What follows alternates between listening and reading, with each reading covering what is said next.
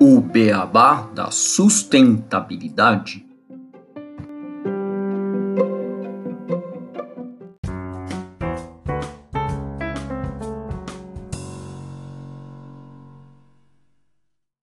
Bem-vindos ao podcast Beabá da Sustentabilidade. Eu sou Gustavo Soares e junto com o Renato Gatti nós estamos aqui para apresentar este episódio, que é o episódio 30 do podcast Alerta Vermelho para a Humanidade, o relatório IPCC 2021. Renato, tudo bem com você? Olá, Gustavo, tudo bom? E com você? Comigo tudo ótimo. Fora essas notícias não tão boas que a gente teve essa semana saindo do relatório do IPCC, principalmente como está a evolução né, da mudança climática no mundo. E até o título, né, Alerta Vermelho para a Humanidade, a gente pensou de uma frase né, do secretário-geral da ONU, Antônio Guterres, o português, que ele fala que o relatório que saiu nessa última segunda-feira foi um sinal vermelho para a humanidade, exatamente falando dessas mudanças no clima que estão acontecendo.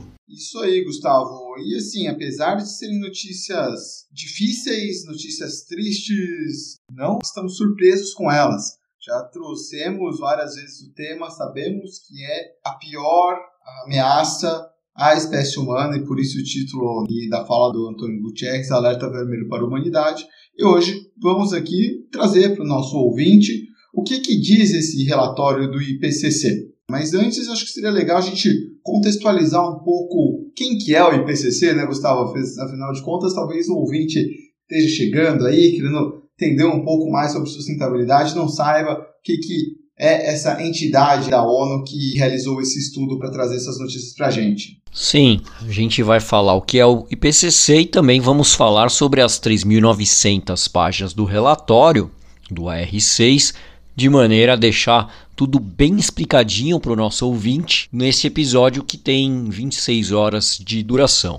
Isso aí, demorar um pouquinho, mas devagarzinho a gente vai trazendo todos os pontos e acho que com esse relatório fica muito claro o problema que a gente está enfrentando. Assim, não tem mais argumento de negacionista, não tem mais o que falar. A gente está nos 45 minutos do segundo tempo e temos que fazer um gol para mudar essa situação, senão a partida acabou. A gente vai perder esse jogo e todo mundo vai sofrer. Então a gente tem que começar a agir agora. Exato, isso fica bem claro num, num meme né, que rolou essa semana do SG da depressão, que mostrava o gráfico do, de onde a gente está na linha do tempo da mudança climática. Né? Então era boa parte era nos momentos que a gente ainda tinha uma resistência. Aí depois tem o momento que você percebe e tem o momento que percebeu e já era. A gente está quase nesse último momento, né? Isso aí, Gustavo. Bom, mas puxando aqui então o que, que é o IPCC, para deixar claro para o nosso ouvinte, o IPCC é o painel intergovernamental sobre mudanças climáticas e esse relatório que ele publicou foi agora no dia 9 de agosto de 2021, então bem recente, que traz toda essa avaliação do estado climático do nosso planeta.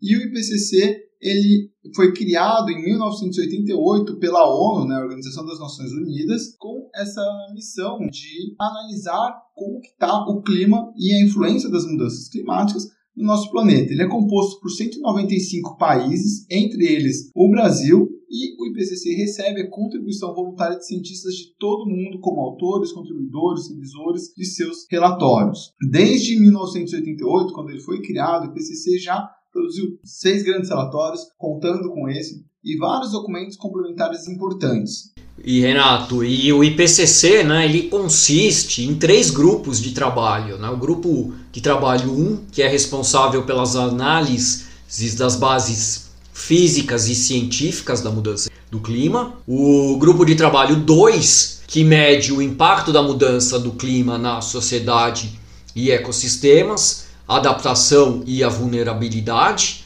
E o grupo de trabalho 3, que analisa as estratégias de mitigação das mudanças climáticas. Isso, Gustavo. E então o IPCC já fez vários trabalhos ao longo de toda a sua existência, e o primeiro de seus relatórios de avaliação abrangente sobre as mudanças climáticas foi lançado em 1992. Dessa vez a gente vai lançar o sexto relatório, está sendo lançado. Ele vai ser dividido em quatro volumes e o relatório que a gente vai falar aqui, ele é referente aos cientistas do grupo de trabalho 1 que o Gustavo explicou. Então é o primeiro volume a ser lançado. Então, o primeiro de uma série de relatórios que vão ser publicados nos próximos meses e também a primeira grande revisão da ciência das mudanças climáticas desde 2013. E o documento Mudanças Climáticas 2021, a base das ciências físicas, ele consiste na compilação e análise atual da ciência das mudanças climáticas em uma época de agravamento da crise climática. O relatório ele analisa as mudanças ocasionadas pelas emissões de gases do efeito estufa e aerossóis na atmosfera. As alterações observadas nas áreas continentais e oceanos, o aumento do nível dos mares, o derretimento de geleiras, as alterações na biogeoquímica dos ecossistemas, o ciclo de carbono, modelagem e projeções climáticas, perspectiva histórica e paleoclimáticas sobre as alterações climáticas, causas e atribuições. Isso, Gustavo. E o lançamento desse relatório ele ocorre menos de três meses antes de um importante evento que vai acontecer, que é a Cúpula do Clima em Glasgow, na Escócia, a COP26.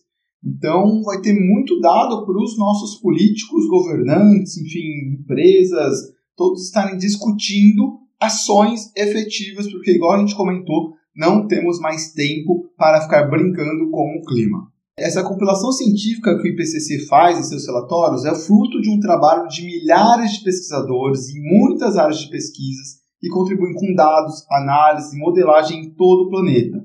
Dentre as conclusões apresentadas em seus diversos documentos, destaca-se a atribuição clara e forte do papel das emissões antropogênicas nas mudanças climáticas e o enorme esforço que a sociedade terá que fazer para reduzir as emissões e se adaptar ao novo clima. Os impactos socioeconômicos da mudança climática serão elevados, particularmente nos países em desenvolvimento, e o potencial de aumentar as desigualdades sociais e econômicas em nosso planeta é grande.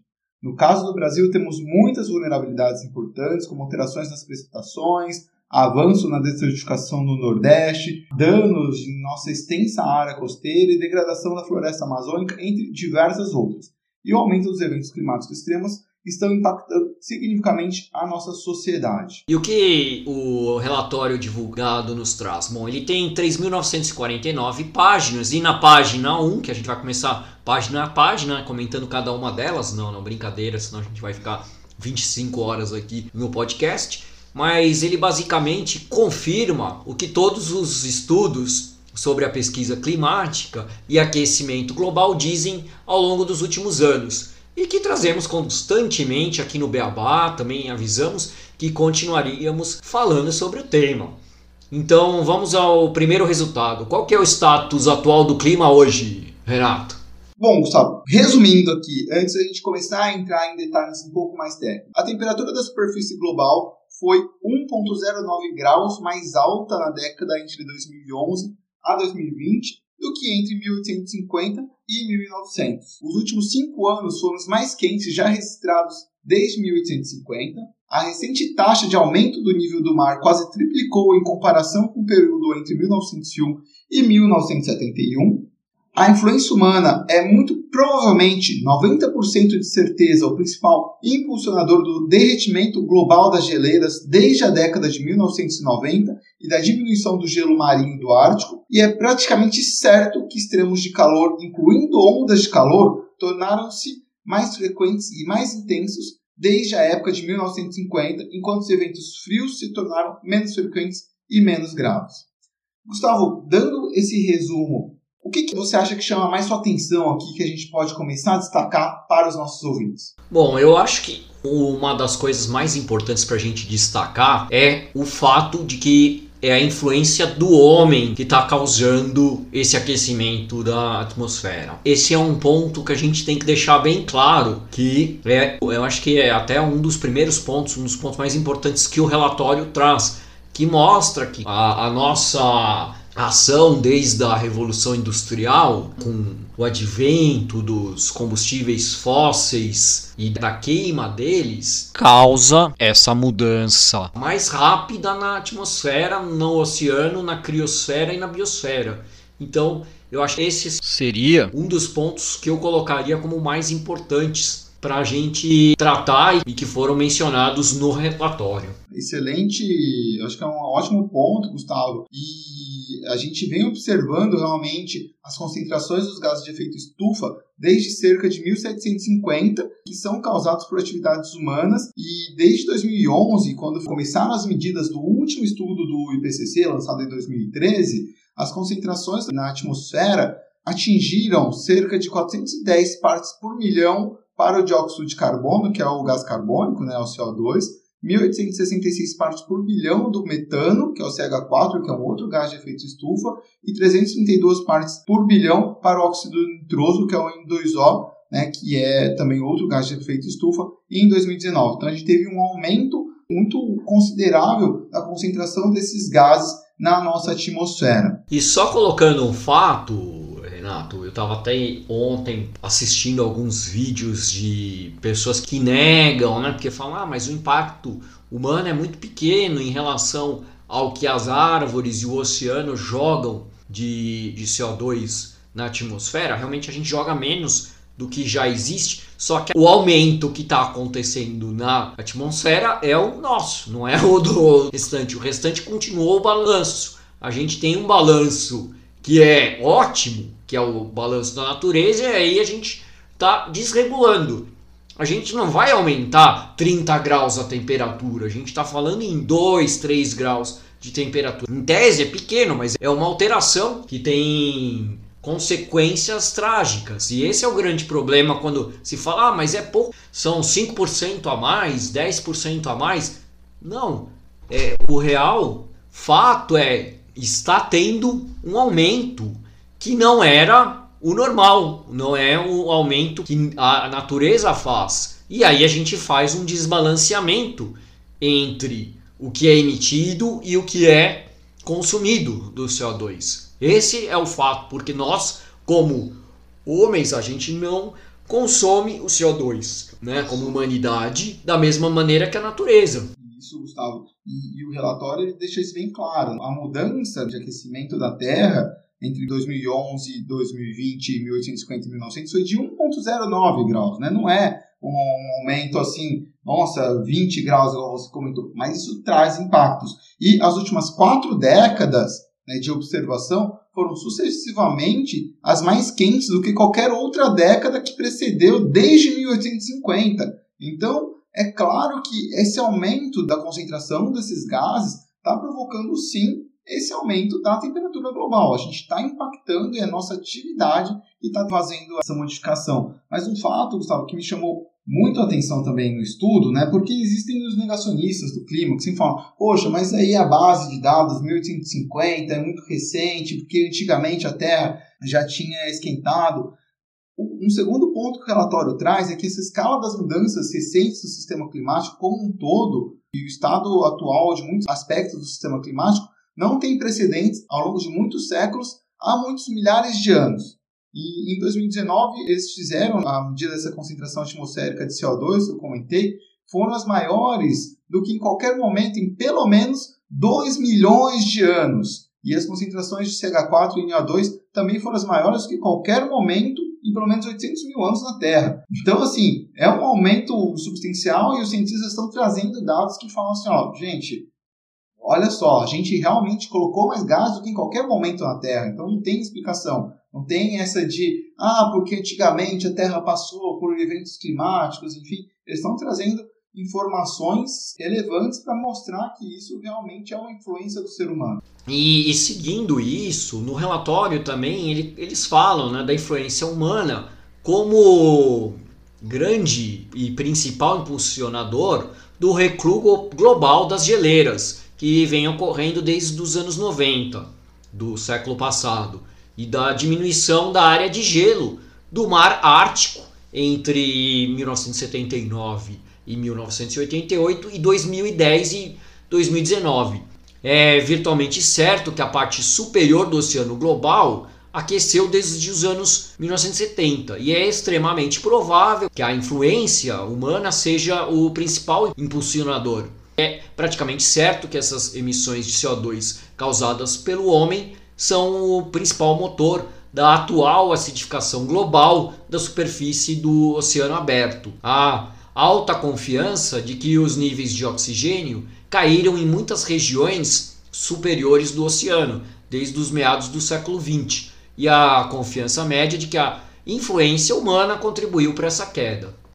Que eu acho interessante da acidificação dos oceanos, Gustavo, é porque está muito ligada às emissões de CO2. Então existe ali uma reação, basicamente, da água, né, com o gás carbônico, ele vai aumentando, ele vai se diluindo na água e vai formando um ácido que vai corroendo os corais. E a gente vê a morte de diversos corais. A grande barreira de corais na Austrália está morrendo. A gente vê então que está sim tendo uma modificação nesse ecossistema e você perder toda uma barreira de coral, que é um local de armazenamento da vida do oceano. Então acho que é interessante quando você cita essa questão da acidificação, porque é um problema muito grande que está sim relacionado ao aumento das emissões de CO2 que causa aquecimento global também, né? E, e toda essa parte em relação ao oceano tem muitas causas que estão fazendo essa acidificação do oceano maior. Sim. Você falou também do Ártico, Gustavo. Entre 2011 e 2020, a área média anual de gelo do Mar Ártico atingiu seu nível mais baixo desde pelo menos 1850. E a área de gelo no Ártico final do verão era menor do que em qualquer época nos últimos mil anos. Então, a natureza global do recuo dessas geleiras, com quase todas as geleiras do mundo recuando sincronicamente desde a década de 1950 é sempre ascendente em pelo menos os últimos dois mil anos. Então, assim, a gente vê que está tendo sim mudança nesse derretimento e uma influência humana e relativa ao aquecimento global. Então, a gente percebe que a mudança climática induzida pelo homem ela já está afetando a natureza e também causando extremos climáticos e meteorológicos em todas as regiões do globo. E existem evidências de mudanças observadas em extremos como ondas de calor, a gente viu, inclusive, esse ano no Canadá e também em algumas regiões dos Estados Unidos, chegando a 50 graus, né, precipitações fortes, Alemanha, alguns países da Europa, Grécia, com inundações, secas e ciclones tropicais, queimadas, como da Austrália no ano passado, é, inclusive também aqui no Brasil, no Pantanal. E tudo isso em particular né, está atribuído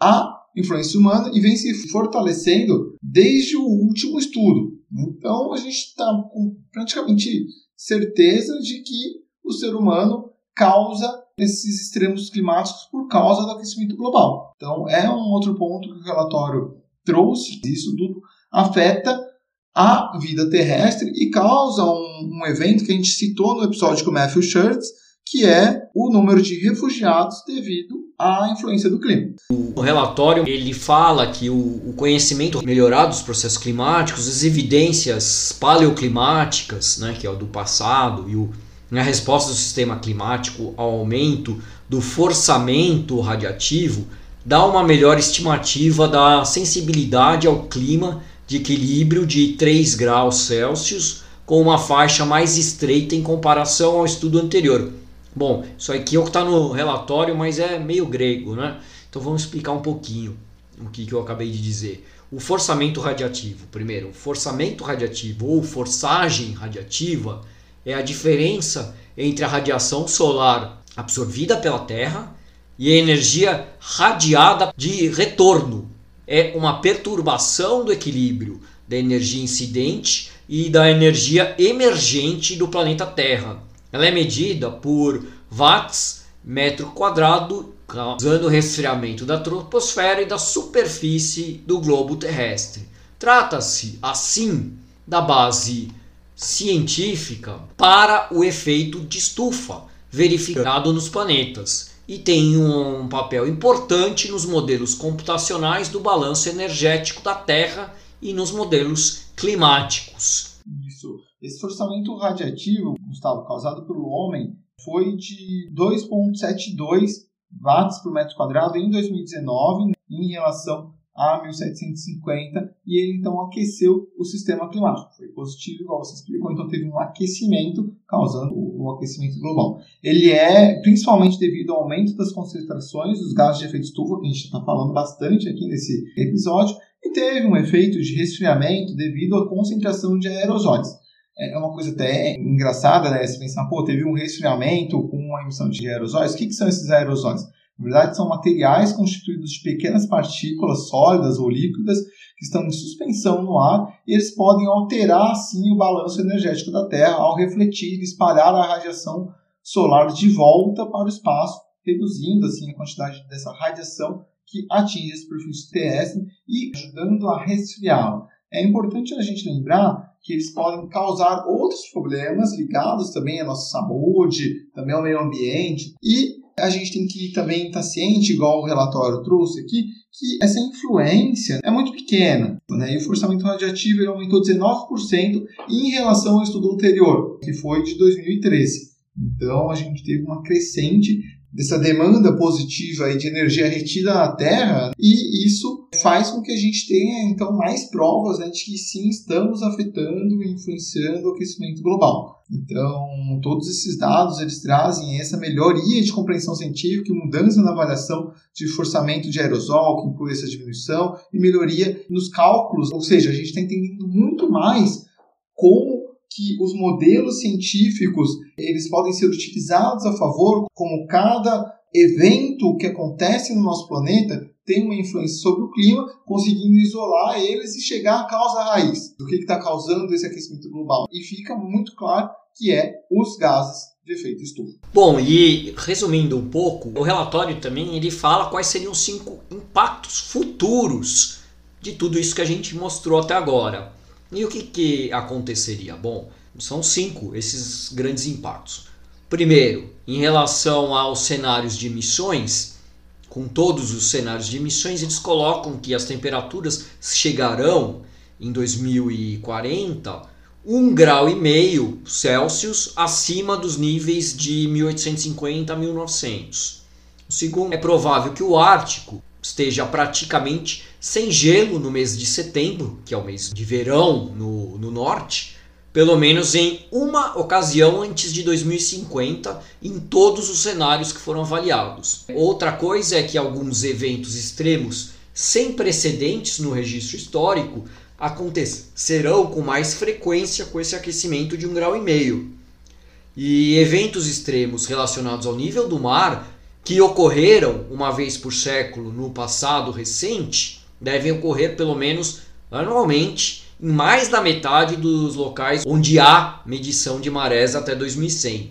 E o quinto é que provavelmente haverá aumento de incêndios florestais em muitas regiões. Espero que eles não estejam colocando com base em 2021, quando a gente já teve, e 2020, que são anos que a gente teve já incêndios florestais em muitas regiões, né? na Turquia, na Grécia, na Espanha, na Califórnia, o ano passado aqui no Brasil, Portugal, Argélia agora, né? Teve esses últimos dias gigantescos incêndios lá na Argélia. Essa parte de incêndios florestais é algo que não era tão comum a gente escutar e agora todo ano a gente escuta de gigantescos incêndios florestais. E isso só agrava né, esse cenário futuro, porque, igual a gente já comentou em episódios anteriores, toda essa massa né, uma floresta é carbono armazenado. Quando ela queima, ele está liberando carbono para a atmosfera. E a gente perde, inclusive, aí um potencial de absorção de gases de efeito estufa. Então, assim, é... o cenário só vai piorando, né, Gustavo? E, e, falando aí desse cenário futuro, que o aumento de temperatura mais provável para por volta de 2100 agora de 3,2 graus. Não obrigado, não queremos. Se 1,5 já vai trazer tudo isso, imagina 3,2 graus de aquecimento na temperatura do planeta. existe 5% de chance da gente ter um aumento de temperatura superior a 5 graus. E também existe 5% de chance de a gente manter o aquecimento abaixo de 2 graus e 1% de chance de a gente manter o aquecimento em 1,5 graus. Ou seja, é, a gente está com um cenário bem complicado. Né? E o relatório diz que a gente precisa então triplicar os nossos esforços atuais para a gente ter uma chance de manter o aquecimento abaixo de 2 graus e aumentar eles em 5 vezes para atingir esse 1,5 grau de aquecimento, que já é terrível. Exato, e se a gente pensar que 1,5 grau e meio e 2 graus é a meta do, do Acordo de Paris e 1,5 grau e meio é a meta do Acordo de Paris, quando a gente conseguir fazer melhor, né, é a meta mais ambiciosa, o 1,5 grau e meio, e a gente tem 1% de chance de chegar nesse 1,5 grau e meio, mostra o tamanho do nosso desafio. E aí tem um segundo ponto. Tudo isso que a gente falou de mudança climática já é levantado desde os anos 90. A gente teve aqui no Brasil, aqui no Rio de Janeiro, em 92, a ECO 92, a Conferência do Clima do Rio de Janeiro, que já estava, já, já tinham colocado tudo isso na mesa, já teve o protocolo de Kyoto também nos anos 90, já estava lá tudo isso e a gente vai protelando, protelando, protelando. Eu fico pensando, a gente está numa autoestrada a 120 por hora e a gente sabe que lá na frente tem um desfiladeiro, que se a gente não frear, a gente vai cair no desfiladeiro. E a gente já sabe disso. Em vez de diminuir a velocidade, a gente manteve o, o pé no acelerador. E quando chegar lá na frente, o, o freio não vai mais funcionar. Por mais que você freie, o, o, o carro vai cair lá para baixo. É nesse sentido que a gente está indo. A gente continua em algumas coisas até acelerando mais, mesmo sabendo nesses últimos 30 anos do tamanho do problema. Desde 92, são 29 anos praticamente. E não foi feito esforço no nível que deveria ser feito. Porque várias das medições mostram que nesses últimos 30 anos foram os períodos que tiveram mais emissão de carbono na história. E aí? Poxa, já não era sabido isso? Eu gostei dessa tua analogia, Gustavo. Eu penso que é um pouco como se assim, o motorista né, desse carro, vou colocar aqui, ele teria um assento ejetor. Então ele sabe que uma hora vai dar ruim, mas ele não vai estar dentro do carro porque ele vai, vai apertar o botão ali e vai estar fora. E vai ficar a bucha para quem assumiu o controle. Só que o relatório está mostrando que o desfiladeiro estava mais perto do que a gente imaginava, não vai dar tempo dele apertar o botão. Então agora, né, que eu acho que as pessoas, os líderes, enfim, as empresas, todo mundo começou a ver. A gente precisa tomar ação porque é nessa geração que a gente vai ter essas consequências. Antes achava que não, não ia afetar, talvez jogava o problema para frente. Só que o problema está na nossa porta e a gente tem que agir. É revoltante não terem agido antes, porque vai contra o relatório Brundtland, né, de pensar nas gerações futuras. Parece que você tem que pensar na sua própria geração e no seu impacto. Mas já que isso não resolveu, então que a gente se mexa, que eu pelo menos não quero cair nesse abismo e aproveitar toda a maravilha que a gente tem nesse planeta, a gente tem que começar a agir agora. Né? E aí tem o segundo fato que são as nações que precisam cortar mais são realmente as, as, nações do chamado primeiro mundo, né? Porque eles têm um nível de consumo e de emissão de CO2 per capita muito maior do que os países mais pobres. Logicamente, os mais pobres têm o seu efeito, vão ter que cortar, mas o modo de, de vida de países como os Estados Unidos, por exemplo, onde o consumo e como a gente já conversou em vários episódios, né, que esse consumo exacerbado não permite que a gente consiga alcançar esses objetivos. Precisa de uma alteração do modo de vida das pessoas de forma urgente. E isso a gente vê muito pouca discussão nesse sentido. A gente vê muita discussão em sentidos mais paliativos, vamos fazer um melhorar um processo, vamos cortar emissão de, de gases em certas coisas, mas se a gente não pensar, como a gente sempre fala, sistematicamente, no total, mudando, mudando mesmo a maneira das pessoas viverem, não vai acontecer. A gente vai o que? Talvez só tirar um pouquinho o pé do acelerador. fazendo como a gente está fazendo hoje. E só tirar o pé do acelerador cai lá do mesmo jeito. Tem que frear. Essa que é a importância. Tem que frear, tem que botar o pé no freio. E isso eu vejo muito pouco sendo feito. Sim, e aí até trazendo um pouco nesse frear, Gustavo, a gente tem que lembrar e trazendo um conceito aqui para os nossos ouvintes, né, o que, são as emissões comprometidas, porque toda essa estrutura que a gente monta, né, como carros movidos a combustíveis fósseis, usinas de energia, enfim, eles vão continuar poluindo. Então, se a gente continuar colocando nessa estrutura, a gente tem que lembrar que eu montaram essa estrutura ela ainda vai ter um efeito de poluição enquanto ela estiver funcionando. O que a gente já montou vai continuar operando, então ela vai continuar emitindo ainda durante toda a sua vida útil. Né? Isso são as emissões comprometidas, ou seja, a gente já sabe que aquilo lá vai emitir, a não ser que a gente pare de construir coisas que demandem combustível fóssil e comece a rever toda uma questão de matriz energética para que elas sejam limpas, né? não vou nem falar mais limpas, elas têm que ser limpas, não podem emitir combustíveis fósseis mais, porque a gente tem que pensar que ela pode continuar emitindo daqui para frente e isso vai continuar impactando no aquecimento global. Exato, eu acho que com isso a gente fecha uma mensagem para o nosso ouvinte em relação à mudança climática e esse relatório saiu a semana passada que demonstra a gravidade de onde a gente está. Isso. Então, eu vi uma frase, Gustavo, que é da Octavia. Butler, que é uma escritora, que ela diz né, que tudo que você toca, você muda e tudo que muda, te muda. Né? Então, acho que a gente precisa começar a, a saber, porque a gente mudou o planeta, né? a gente toca nele, a gente está mudando e ele mudando, vai mudando a gente. Então, a gente precisa começar a mudar, mas de uma forma positiva, para fazer outras mudanças, começar a tocar novamente o planeta, né, para que ele mude de uma forma que, quando ele mudar, mude a gente positivamente e não acabe com a nossa civilização, né? Que é o que está trazendo esse relatório. Exato. Bom, então com isso, vamos para as curiosidades do episódio.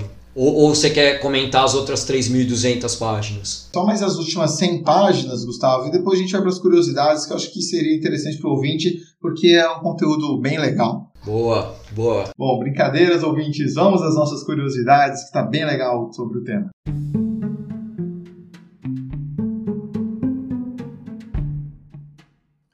Curiosidades.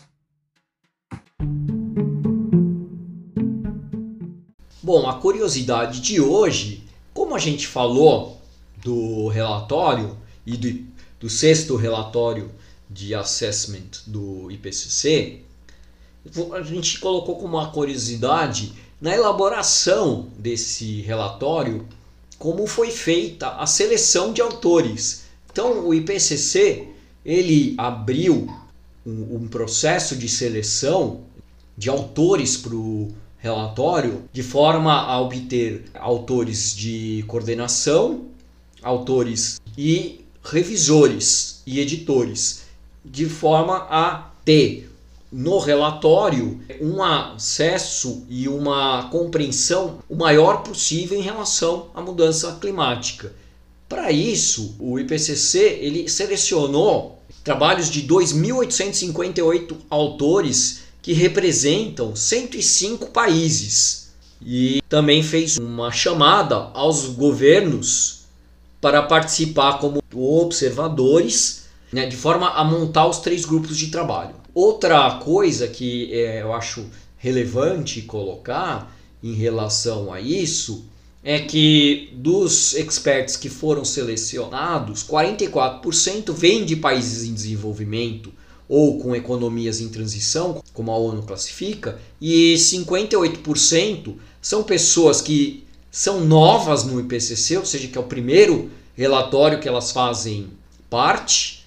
E além disso, outra coisa bastante legal em relação à formação da equipe deste relatório é que 88% das novas adições de pessoas ao IPCC foram de mulheres, de forma que tornou o IPCC um órgão praticamente igualitário em relação aos gêneros. Muito legal, Gustavo, essa curiosidade. A gente vê então que o relatório ele realmente foi montado com muita base científica, com muitos critérios, com pessoas super capacitadas para que não tenha dúvidas de ah, quem que foram esses cientistas, foi uma pessoa só que escreveu, não, são várias pessoas de todos os cantos do mundo, de vários países, então bem legal, Gustavo.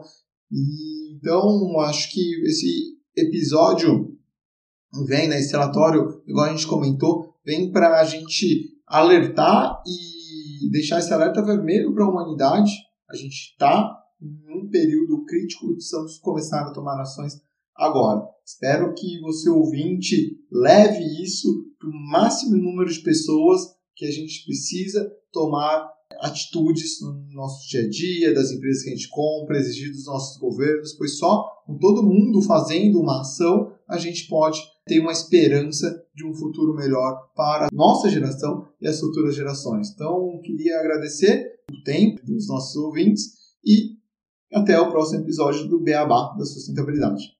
Até o próximo episódio. Eu só gostaria também de deixar que realmente a gente chegou no momento que precisamos botar o pé no freio, precisamos mudar a nossa maneira de viver no mundo. E deixando essa mensagem, eu falo para vocês seguirem a gente nas redes sociais, no Twitter, no Instagram, no Facebook, no LinkedIn e até o próximo episódio que o Beabá aqui é sustentável.